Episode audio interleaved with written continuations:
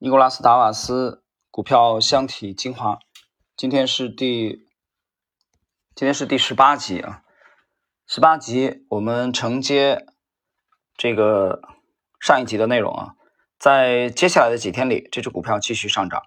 但我在卡拉奇，卡拉奇是巴基斯坦的城市啊，也作者是巡回全球巡回演出，我们之前解释了，经常往世界各地跑。又以百分之呃又以四十美元的价格买入了一千五百股。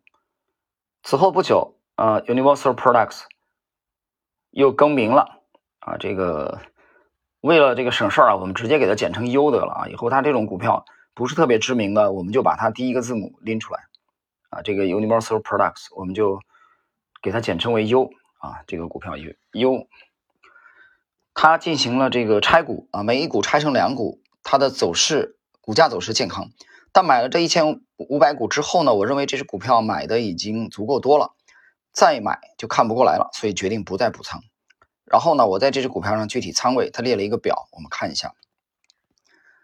三十五又四分之一美元，试探性买入了三百股啊，这算是一个侦查性的。然后呢，三十六又二分之一美元买入一千两百股，四十美元买入一千五百股，总共买入三千股。它的本金是多少呢？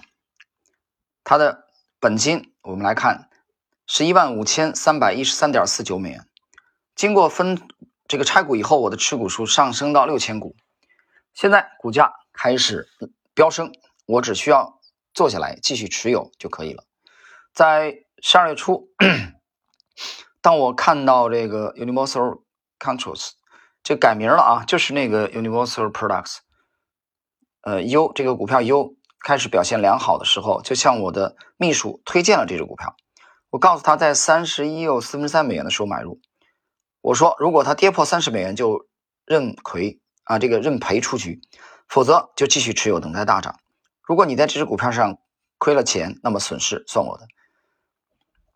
碰巧他父亲是一位过时的纯粹的基本面分析者。当他听说我的建议后，告诉他儿子别那么蠢。他的理由是。如果这只股票可能会下跌，那买它还有什么意义呢？他认为只能买那种肯定会涨的，就像每个人都能肯定一样。他还说需要看一下这家公司的财务状况是否良好。我的秘书采纳了他的建议啊，就他爹的建议啊。当这位老先生在仔细检查这家公司的财务状况时，他没做任何投资，而是等着检查结果。当他全神贯注于这项工作的时候，公司股价已经涨到五十美元。在持有。这个 U 这个股票，同时我在观察另一只股票，我对它的走势很感兴趣啊。它的名称是 T，我们就把它简称拎出来，T 英文字母 T。它是一家化学品的公司。它首次引起我的注意是在1958年2月，当时我正在东京，它刚刚拆股，一股拆成两股，等于是十转增十嘛，啊，你可以这么理解吧，十送十，股本这个翻了一倍嘛，在。股价平稳运行在三十九到四十七美元这个箱体之前，它是热炒的对象。它在这个箱体里安静运行了好几个月。我在定期翻看巴伦周刊时，发现公司股价走势就像夏天的池塘一样平静。但是我觉得这种平静的背后预示着暴风雨的来临。三月，我给纽约拍电报称，请传来 T 这个股票的报价。此后，报价每天都传来，但是除了在四月份的短暂几周内公司股价有些许骚动之外，并没有发生其他值得关注的事。几周后，我从香港发出了如下电报：停止啊，传来这个 T 股票的报价。若突破四十五美元，在这突破四十五美元之前，你别再传了。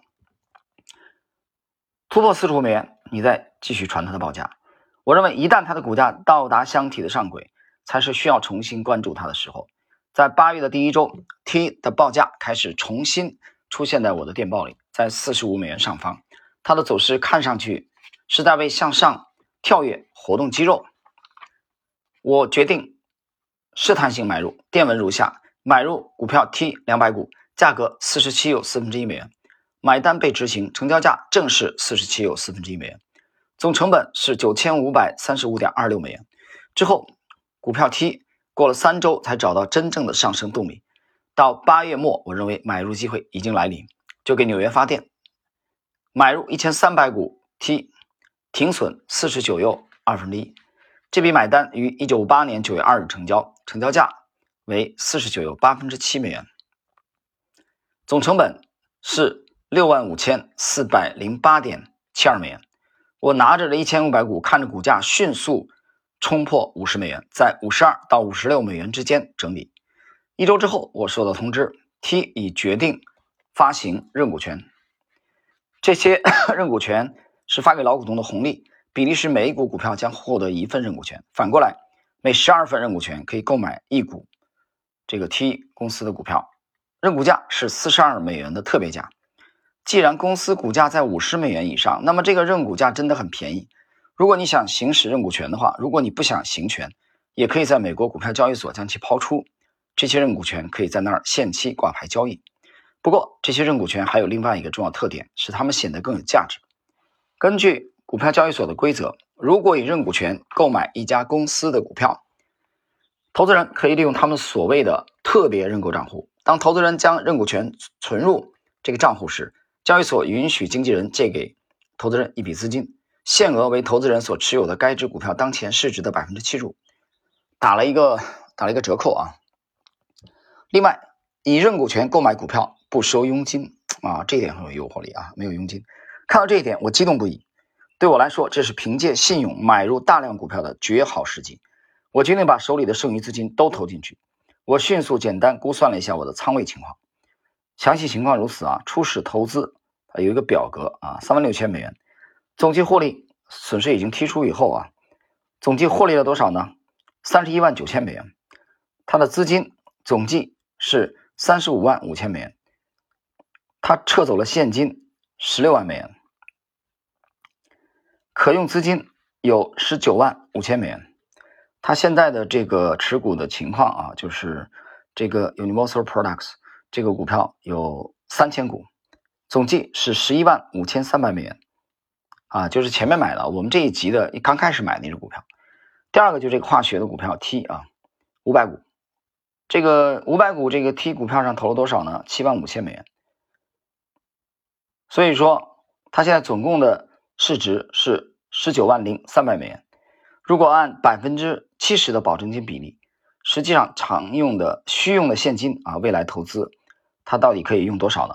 它可以用十三万三千美元，实际上这是融资了啊，等于是融资了嘛。但是现在出现一个奇怪的现象啊，当我想与纽约方面商谈贷款事宜的时候，发现尽管交易所规定允许贷款百分之七十五，但各家经纪公司对于特别认购账户的最高贷款限额竟然还有差异。其中一家经纪公司只愿意按照股票。购买价格，比如说它四十二美元的行权价，提供百分之七十五的贷款，而另一家愿意按股票市价的全额提供百分之七十五贷款。当时这个 T 公司的市价是五十五美元左右，显然后面这家公经纪公司提供的信贷条件更有吸引力。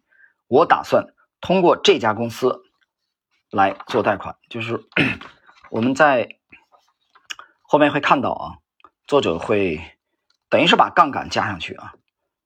啊，极重的仓位压向了啊 这个 T 这个公司。那么今天的内容啊，其实主要是操作了这个 Universal Products 这个股票啊，然后呢，同时发现了另外一只潜在的啊牛股，就是这个股票 T。而且呢，他在经过上次小结以后，他抽出了十六万的这个资金。啊，到股市以外，那么我们在下一集当中啊，就来具体的看一看这个股票啊，T 这个股票是如何给作者啊带来丰厚的收益的。那么今天我们第十八集的内容啊，就到这里。